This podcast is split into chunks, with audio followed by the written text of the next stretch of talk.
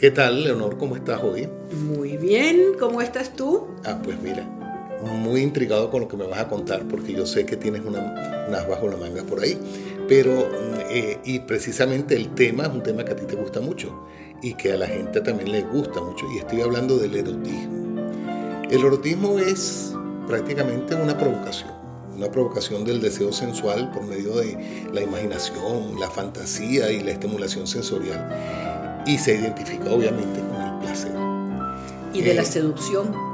Obviamente está incluido dentro de eso. Eh, lo importante es de dónde viene eso. Eh, la palabra erotismo viene del dios del amor. Eros. Eros, que en la mitología romana era Cupido, el famoso arco con la flecha y, ismo es un sufijo que significa acción, de manera de que es una acción para provocar el amor. Y fíjate que aquí en, la mayoría de, de las cosas que he leído, lo identifican como algo específico del ser humano.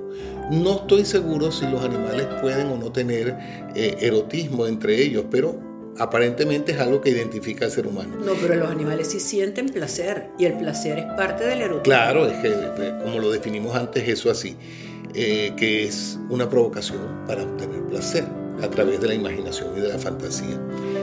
Pero también, fíjate, no necesariamente implica el acto carnal, como sucede con la pornografía, que implica el acto carnal. Aquí no, aquí tú tienes inclusive en la literatura cantidad de literaturas eróticas que nunca hablan del hecho carnal en sí. Y obviamente películas no sé si te recuerdas esa famosa película El último tango en París, que no, no, estaba implícito el acto carnal, pero no lo mostraron. Y yo quiero ahora que tú, que yo sé que estás encantada con este tema porque te apasiona una, una escritora ¿Quién es esa escritora que te apasiona? No, habíamos hablado, te había comentado precisamente de la reina del erotismo, de la amante perfecta, como la han descrito algunos, que es un personaje casi que mitológico, pero que existió perfectamente, nació, ya nació a principios de, del siglo XX, en los 1903, 1902, y vivió creo que hasta el 70 si mal no recuerdo.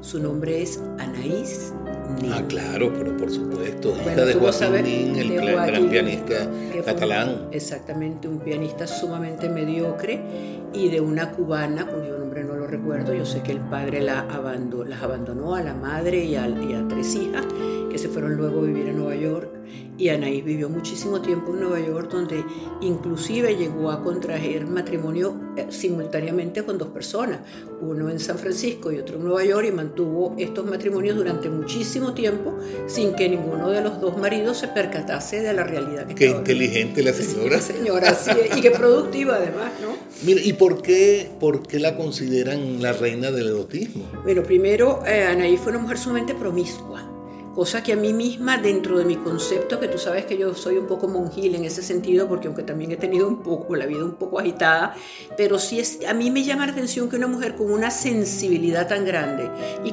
más que sensibilidad, o bueno, precisamente por la sensibilidad, con una femenidad desbocada, pudiese haber sido tan promiscua.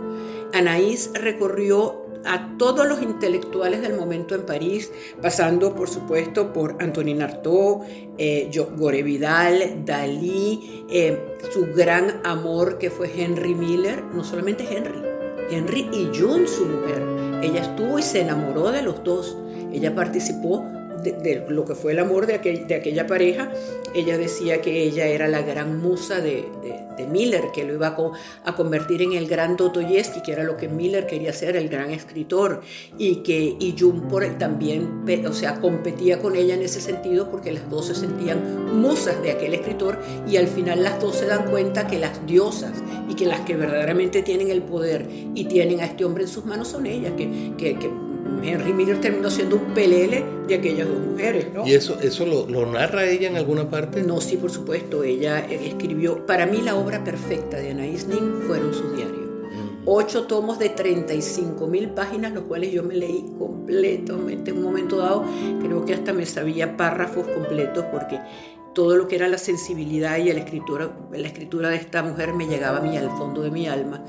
Y mm, a mí me encantaron, pero en su momento nadie los tomó en cuenta, todos los editores los dejaron pasar, no les parecieron importantes y más bien le pidieron a ella que recurriera a los diarios pornográficos, a escritos o cuentos pornográficos, que fue lo que ella realmente logró colocar en el mercado de lo que ¿Pero eran pornográficos o eróticos? Total, ella, ella, manejaba el erotismo, pero y, describía el acto carnal, como dicen aquí. Claro, es que el editor, que además ella lo, lo, lo tachó hasta de maldito, porque eh, él le pedía mucho más densidad, mucho más contenido pornográfico que erótico. Entonces lo que ella le decía, ¿cómo puedo yo llegar a la seducción obviando toda esta parte maravillosa que, de hecho, ahora tú que hiciste la mención de eh, El último tango en París, ella dice que esta escena ha debido culminar con la muerte de, de Marlon Brando, porque para ella fue el sinónimo de la vulgaridad más grande que se puede cometer en un acto erótico.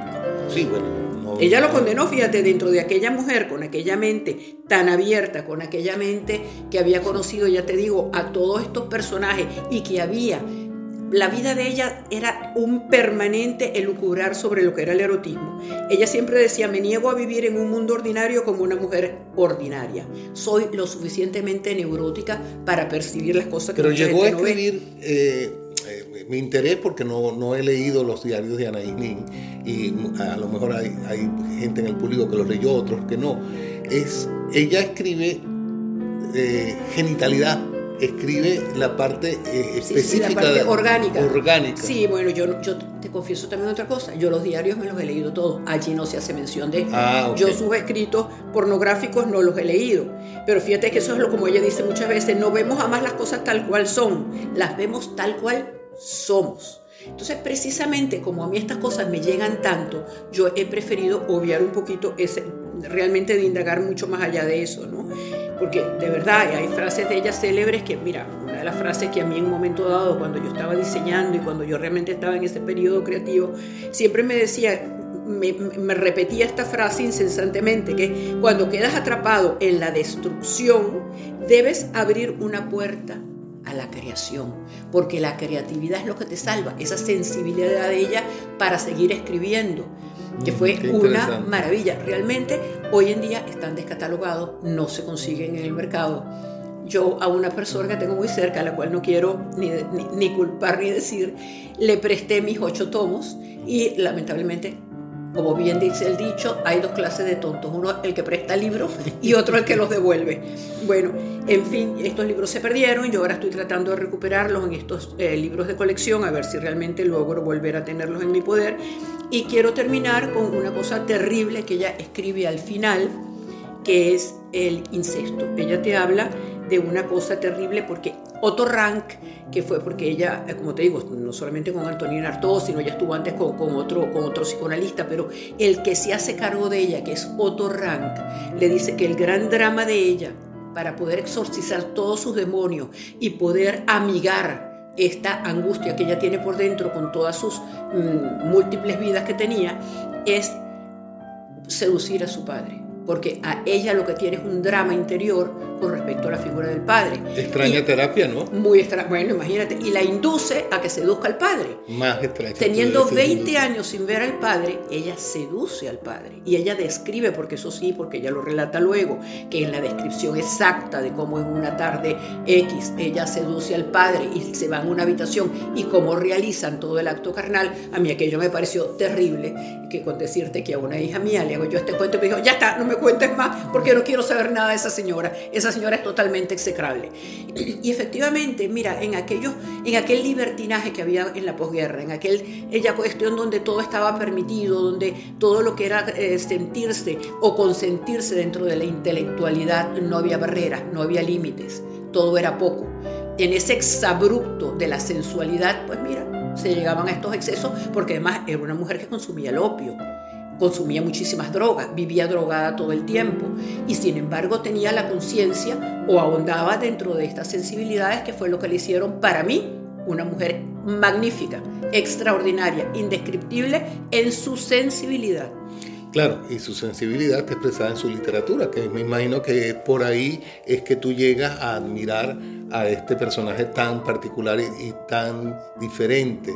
Sobre todo que no me imaginaba nunca que tú tenías tal conocimiento de Anaís Nin. Bueno, señores, ya llegamos prácticamente al final de este capítulo. Yo podría seguir hablándote de Anaís y de infinidad. A medida que, que estado hablando de ella, se me ha estado removiendo. Hacemos, otro, o, hacemos otra conversación sobre específicamente Anaís Nin. Y ojalá los, nuestros escuchas pudiesen de alguna manera rescatar, no como te digo, no los escritos pornográficos, no el libro de, fuego, ni el pájaro de fuego, ni nada de esto, sino realmente los diarios de Anaís, que son su gran obra. Bueno, te felicito por haber encontrado ese pequeño tesoro literario y haber conseguido pues reivindicar quizás ese nombre, porque si sus libros no se consiguen es porque los han quitado del catálogo, porque han interesado menos. Sí, quizás han interesado menos, pero son, son esas joyas que de repente uno buscando y buscando las encuentra. Bueno, Gracias por todo. Gracias a ti, Leopoldo, que de verdad me has dado una tarde de gran placer.